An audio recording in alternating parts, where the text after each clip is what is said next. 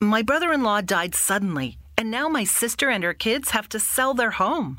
That's why I told my husband we could not put off getting life insurance any longer. An agent offered us a 10 year, $500,000 policy for nearly $50 a month. Then we called SelectQuote. SelectQuote found us identical coverage for only $19 a month, a savings of $369 a year. Whether you need a $500,000 policy or a $5 million policy, SelectQuote could save you more than 50% on term life insurance. For your free quote, go to selectquote.com. SelectQuote.com. That's selectquote.com. SelectQuote. We shop, you save. Full details on example policies at selectquote.com slash commercials. Match believes that adults date better because when you date as an adult, you get to be a little irresponsible with really responsible people. Rip the clothes off someone who actually knows how to put them away. Fall stupidly in love with someone who's actually really smart. Forget being hot. Get them to ugly laugh. Ready to crush on someone who makes you feel whole? If you know who you are and what you want in a relationship, Match is the place for you. Adults wanted. Download the Match app today.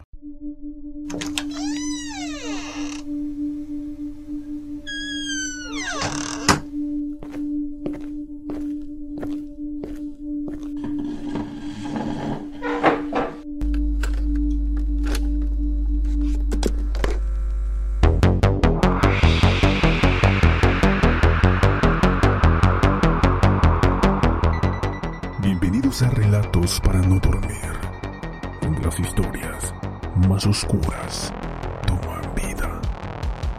Comenzamos.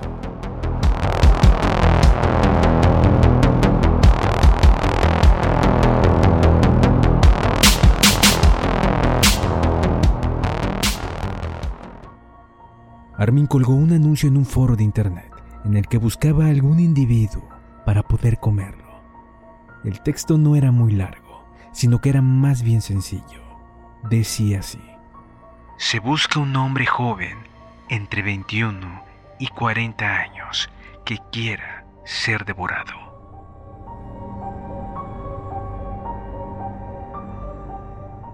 Antes de comenzar quiero anunciar que ya somos más de 20.000 seguidores en Spotify y agradezco a cada uno de ustedes por mantenernos vigentes hasta hoy en día. Tampoco olviden seguirnos a través de Instagram, nos encuentran como relatos-podcast y en nuestro canal de YouTube, Relatos Criminales. Sin más que decir, continuemos con nuestro siguiente caso. Los actos de canibalismo, aquellos en los que los individuos se comen carne humana, se han producido a lo largo de la historia en distintas culturas o pueblos. Las dos principales causas de este fenómeno son la supervivencia, es decir, las situaciones en las que se hace necesario alimentarse de otros seres humanos para no morir de hambre, o distintos rituales o ceremonias de sacrificio. Pero en el mundo moderno se dan muy pocos casos de este tipo de comportamiento. En el episodio de hoy vamos a repasar la terrorífica y famosa historia de un personaje que tras colgar un anuncio en internet consiguió comerse a su víctima, que accedió voluntariamente a este acto macabro. Armin Maives nació en Alemania el 1 de diciembre de 1961. Armin tuvo una infancia feliz, rodeado de su familia y los múltiples animales que poseían en su casa en el campo. Su padre y hermano se marcharon cuando todavía era muy joven, teniendo que quedarse a cargo de una madre muy malhumorada y controladora. La soledad en que vivía inmerso le obligó a crearse un amigo imaginario al que consideraba su hermano. Cuando llegó la adolescencia empezó a tener deseos sexuales hacia su hermano imaginario y otros chicos, con los que deseaba crear un vínculo muy estrecho, considerando el comerse a esa persona como el mayor estado de unión al encontrarse ésta dentro de él. En un momento dado se une al ejército donde es reconocido y admirado por sus compañeros, dejando la soledad a un lado, junto con sus ideas y deseos sexuales. Tras más de 10 años de milicia dejó el ejército y se centra en el cuidado de su madre. Al morir esta, se siente liberado y empieza a buscar información y contactos por internet relacionados con el canibalismo. Así comenzaron sus primeros contactos. Primero un cocinero ofreció dos de sus ayudantes para ser degustados.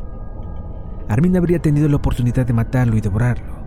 Sin embargo, ante las dudas de la víctima, lo dejó marchar. El banquete solo tenía sentido si la víctima también estaba de acuerdo en ser devorada. En el chat conoció a Bernd Jürgen Brandes, un ingeniero de Berlín. Bernd se declaraba bisexual y la violencia y la tortura formaban parte de sus rituales sexuales cotidianos. Se citaron primero durante un fin de semana donde pusieron a prueba sus instintos caníbales. Tras la despedida en la estación, Brandes lo pensó mejor y llamó a Maives para que lo recogiese. Quería probar otra vez. Tras varias horas de conversación, Brandes quiso que el caníbal le amputase el pene. Córtalo de una vez, dijo la víctima. Con gran cantidad de alcohol y medicamentos ya no sentía dolor. Burr ingirió sus propios genitales.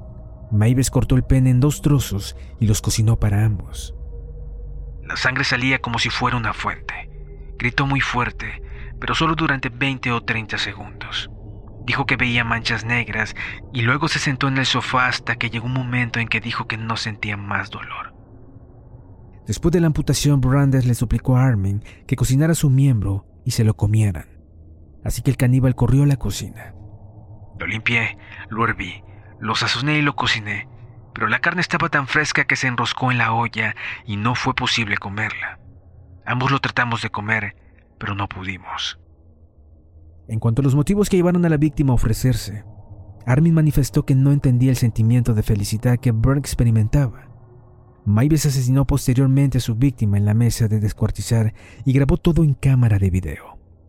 Lo destripó, luego lo descuartizó y enterró algunos trozos en el jardín, mientras otros los congeló y se los comió en días posteriores. Los meses siguientes los pasó buscando nuevas víctimas. Esta actitud fue la que condujo a la policía a desenmascararlo. Un estudiante de Innsbruck denunció a Maives, que aseguraba en diversos foros haber probado la carne humana.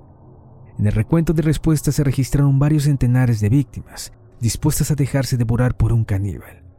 La policía lo arrestó un año después del asesinato. La audiencia provincial de Kassel consideró culpable de homicidio a Armin Maives, el alemán de 42 años que mató, descuartizó y se comió a un ingeniero que accedió a ello, y lo condenaron a ocho años y medio de cárcel. La fiscalía pedía cadena perpetua para Maives por asesinato con motivación sexual y perturbación del descanso de los muertos, mientras que la defensa reclamaba una condena por homicidio con consentimiento de la víctima. Si te ha gustado nuestro programa, no olvides seguirnos y nos vemos en otra emisión.